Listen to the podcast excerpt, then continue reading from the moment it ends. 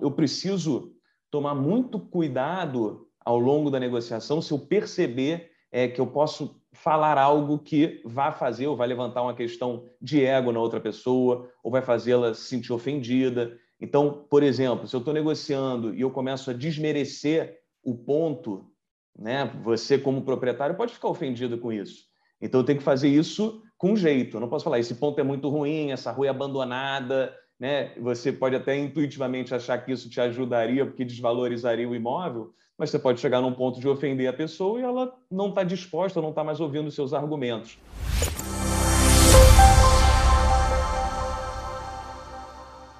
Olá, seja muito bem-vindo ao canal da Farma Contábil no YouTube. Eu sou Viviane e este é o Descomplica Farma de 15 em 15 dias, sempre às quintas ao meio-dia, a gente publica um conteúdo novinho em folha aqui para você, descomplicando o dia a dia da sua farmácia. Aproveita, já se inscreve aqui embaixo, clique no botãozinho de se inscrever, é de graça, não te custa nada, e ative um sininho que está logo ao lado do botão. Esse sininho vai te avisar toda vez que a gente postar um vídeo novo. E isso é muito importante, porque dessa forma o YouTube entende que o que a gente está fazendo aqui é relevante para você e para o varejo farmacêutico.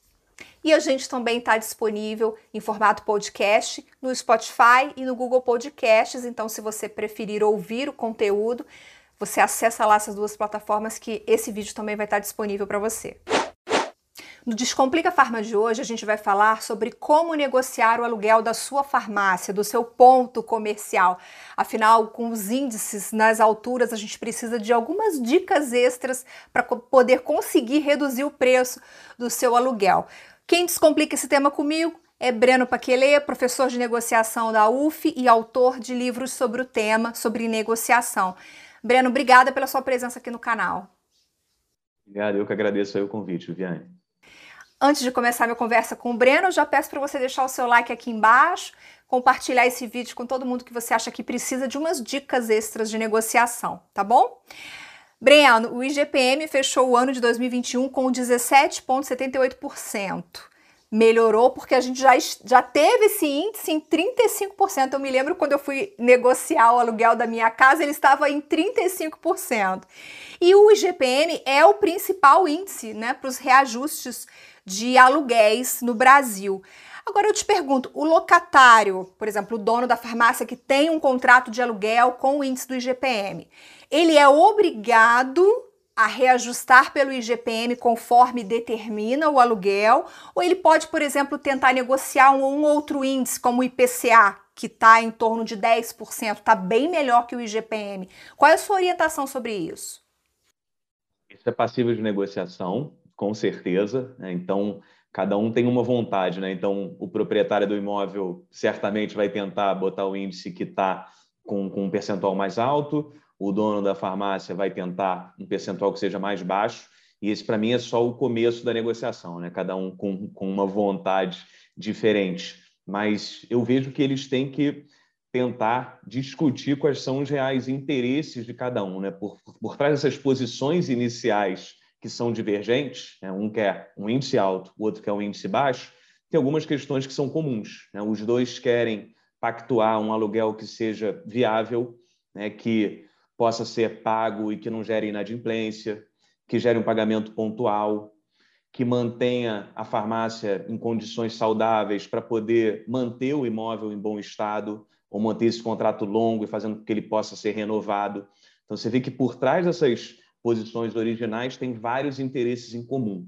Tá? E como a gente consegue sair dessas posições é, é, contrárias e discutir os interesses em comum? Né? Você pode usar critérios objetivos. Então, para discutir qual índice seria melhor usado, um critério objetivo que eu enxergo que o dono da farmácia pode usar é que o IGPM atualmente não reflete a realidade. Né? A pandemia pegou todos de surpresa, fez esse índice disparar, então o índice que a princípio lá no passado parecia ser justo, hoje ele já não se mostra mais adequado à realidade. Tanto que a própria FGV lançou um novo índice, né, o IVAR, para os aluguéis residenciais, já tentando buscar uma forma de criar um índice que seja mais justo ou mais viável para todos. Então, para mim, esse é o começo da discussão. Cada um vai colocar um critério e vai tentar defender porque esse critério se adequaria mais à realidade. Suponhamos que os dois lados consigam chegar a um acordo sobre qual é o índice. Ele precisa mudar essa cláusula do contrato, dizendo que a partir de então ele vai adotar aquele índice, ou ele usa um índice diferente do contrato, mas o contrato segue com o IGPM? Eu buscaria colocar um aditivo no contrato ou mudar o contrato, né? Se o proprietário estiver fechado com, relação a isso, pelo menos ter uma formalização concreta, né? Então, um e-mail reforçando esse ponto, que ambos concordaram que esse vai ser o índice usado para todos os fins, até o final do contrato ou por determinado período, é muito indicado que ele formalize essa questão. Bom, por que, que a gente está fazendo esse programa? Porque a gente não quer que você, que já tem uma farmácia, um ponto comercial consolidado, feche as suas portas e vá para outro lugar. Isso significa que você vai perder muitos clientes, porque eles vão te procurar e você não vai estar tá mais aí nesse ponto. Então, fica ligado nas dicas que o Breno tem aqui hoje no programa pra gente, porque elas vão te ajudar muito nesse momento de negociação. E negociar, Breno, pressupõe algumas etapas, né? Parece assim um ritual, digamos assim. Quais são essas etapas desse ritual?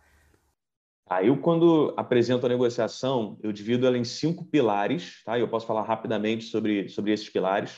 O primeiro pilar é a postura, representa a forma como você encara a negociação.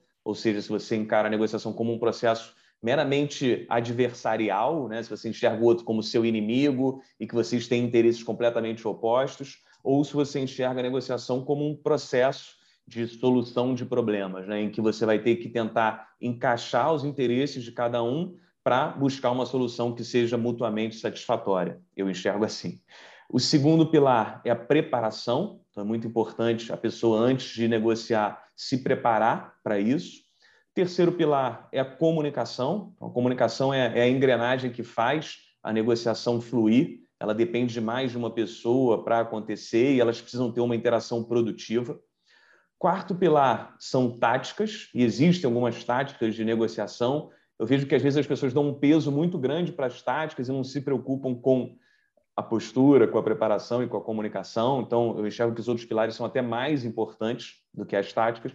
E o quinto pilar são as emoções, né? que a negociação envolve pessoas, as pessoas têm emoções, têm o seu ego, elas podem ficar ofendidas. Então, se você se preocupar, preocupar só com os aspectos objetivos e deixar de lado né, as emoções, entendendo que tem um outro ser humano ali, você vai ser pouco eficaz nas suas negociações.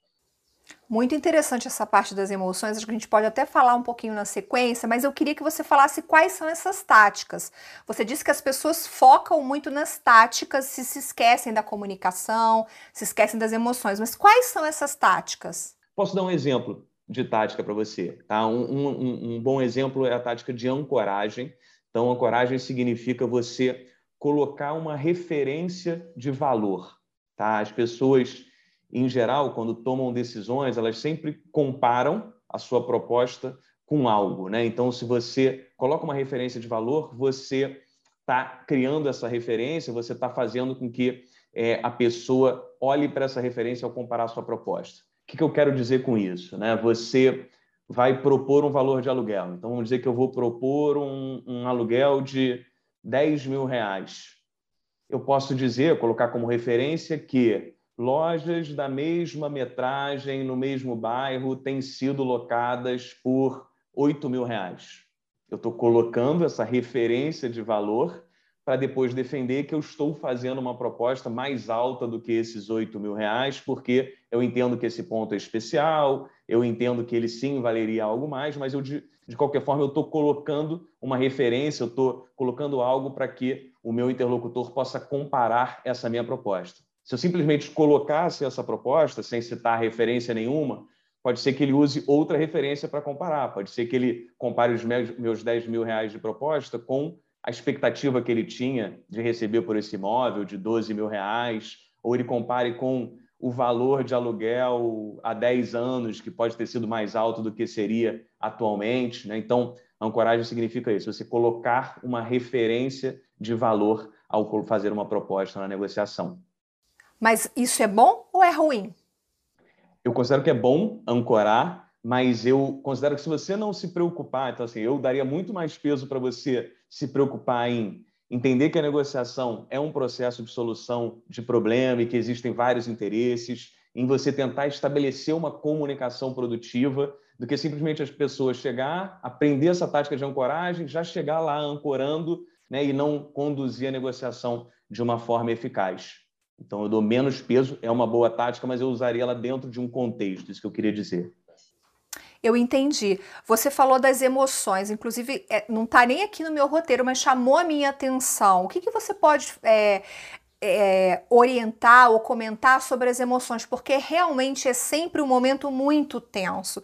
Quando a gente vai negociar, quando eu vou negociar o aluguel, sempre dá aquele nervosinho, aquela aflição, aquelas borboletas na barriga, porque você já vai com medo do que o, do que o outro dizer para você, não, se você não fechar no que eu quero, eu quero o meu imóvel de volta. Então, a gente tende a estar na defensiva. Como que você acha que o dono da farmácia pode trabalhar essas emoções para que ele vá para um encontro mais tranquilo, mais centrado? Esse é um ponto bem importante, tá? Eu vejo que as emoções elas têm o poder de destruir o processo de negociação, né, ou torná-lo menos produtivo. Então vamos dizer, se eu estou conversando com você e eu falo algo que possa te ofender, isso já vai fazer com que você fique na defensiva ou que você seja agressiva comigo, né? E isso é o que eu não quero. Eu não quero você na defensiva porque você estando na defensiva você não vai ouvir meus argumentos você vai ter menor tolerância a, a ser flexível. Então, eu preciso tomar muito cuidado ao longo da negociação se eu perceber é, que eu posso falar algo que vá fazer ou vai levantar uma questão de ego na outra pessoa ou vai fazê-la se sentir ofendida. Então, por exemplo, se eu estou negociando e eu começo a desmerecer o ponto, né, você como proprietário pode ficar ofendido com isso.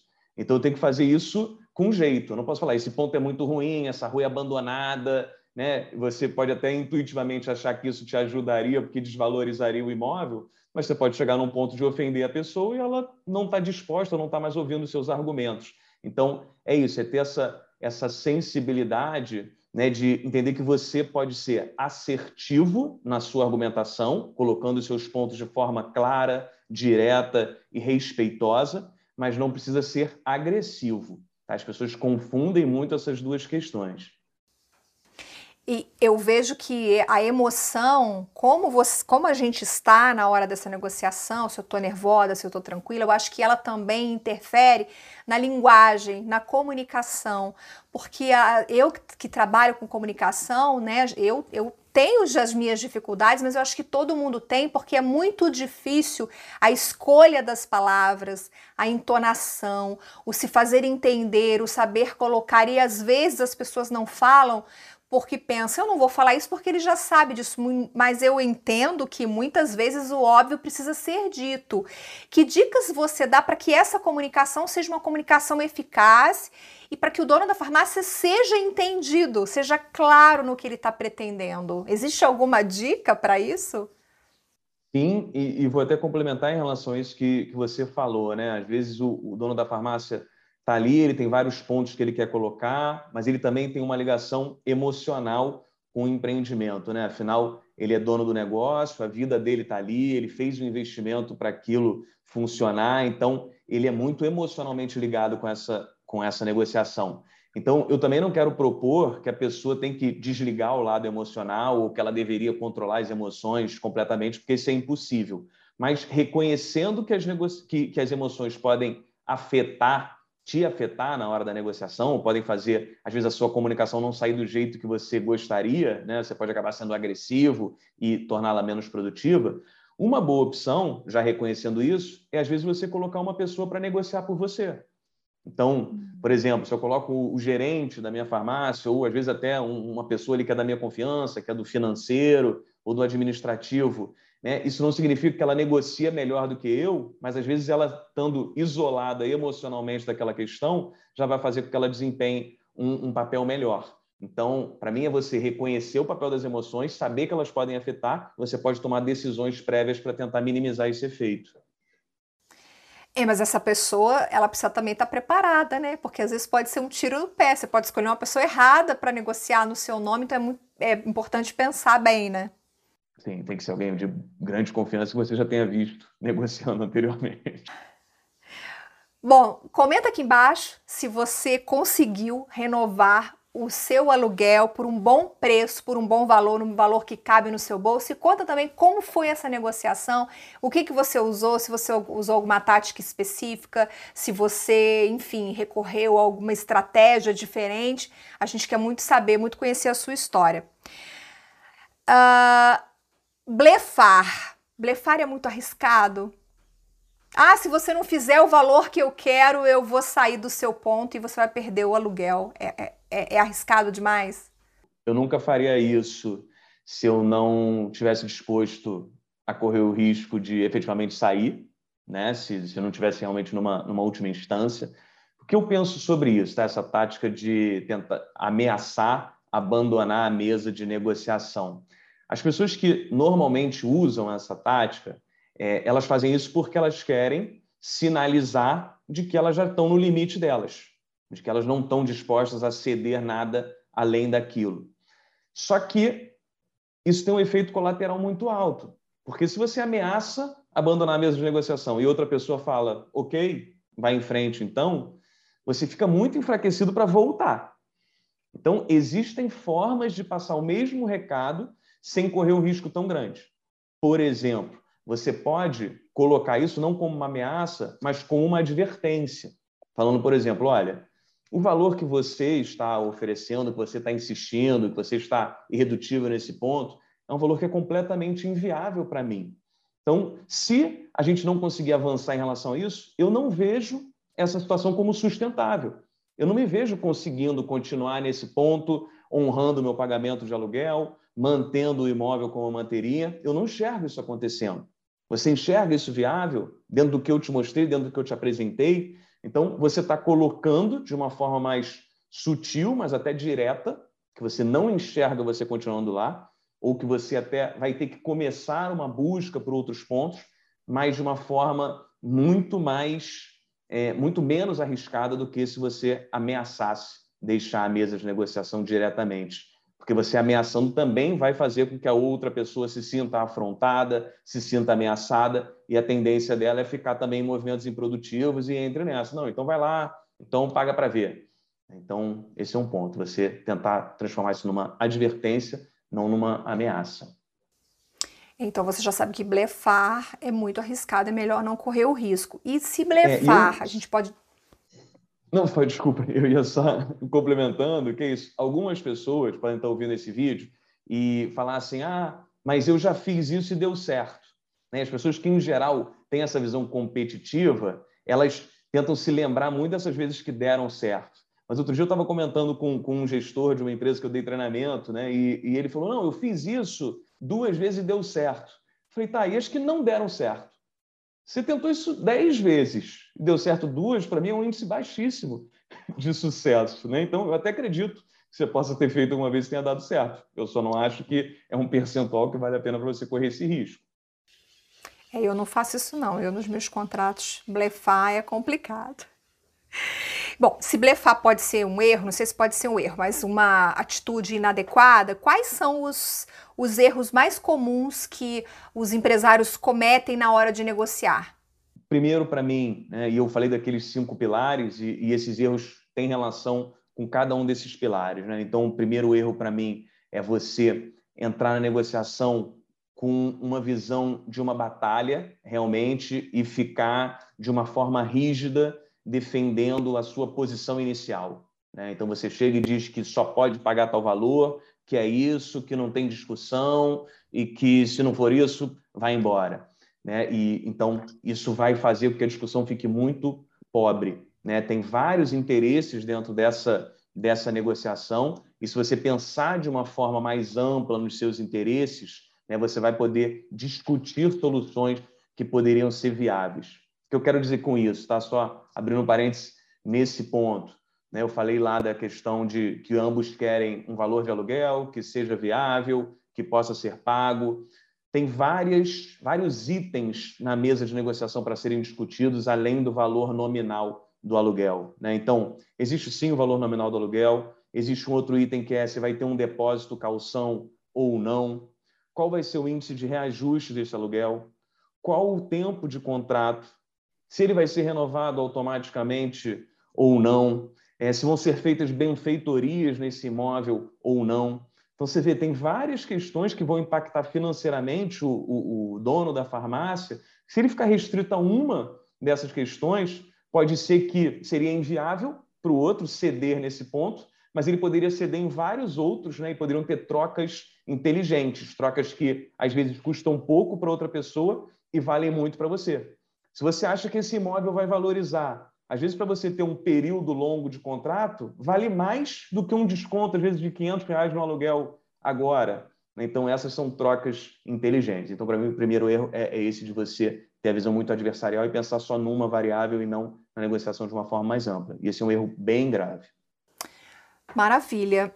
Você tem um livro sobre negociação? É sobre negociação o seu livro? Sim. O meu primeiro livro é um livro sobre negociação salarial. Então, até entendo que o dono da farmácia não precisa negociar o, o salário para si, mas precisa negociar com, com os funcionários, então ele tem utilidade. E eu estou lançando um segundo livro, agora no segundo semestre de 2022, e aí eu vou abordar a negociação de uma forma mais ampla, falando desses cinco pilares. E onde esse livro vai estar disponível? Todas as livrarias. Tá? O meu primeiro livro se chama Pare de Ganhar Mal, tá? e ele está em todas as livrarias. Você pode encontrar na Amazon, nas livrarias físicas também. E o segundo, eu não posso falar o título, mas também estará disponível. Quem me seguir aí pode acompanhar, que eu, que eu vou divulgar quando for lançado. Vou colocar aqui na descrição do vídeo o Instagram do Breno para que vocês possam acompanhar, porque com certeza ele vai colocar no Instagram dele. Bom, essas foram as dicas do Breno para você conseguir de boa renovar o seu aluguel, para que o preço caiba no seu bolso. Eu estou extremamente grata que o Breno tenha parado um pouquinho para compartilhar conhecimento aqui com o varejo farmacêutico. Breno, muito obrigada pelo seu tempo, pelo seu conhecimento. Valeu, Viviane, foi um prazer. Obrigada a você pela companhia, obrigada a você também que está ouvindo a gente é, no, no Spotify ou no Google Podcasts. Esse, esse vídeo também está disponível em formato podcast. Obrigada pela sua companhia, pela audiência do canal. Eu te vejo no próximo Descomplica. Um beijo, tchau.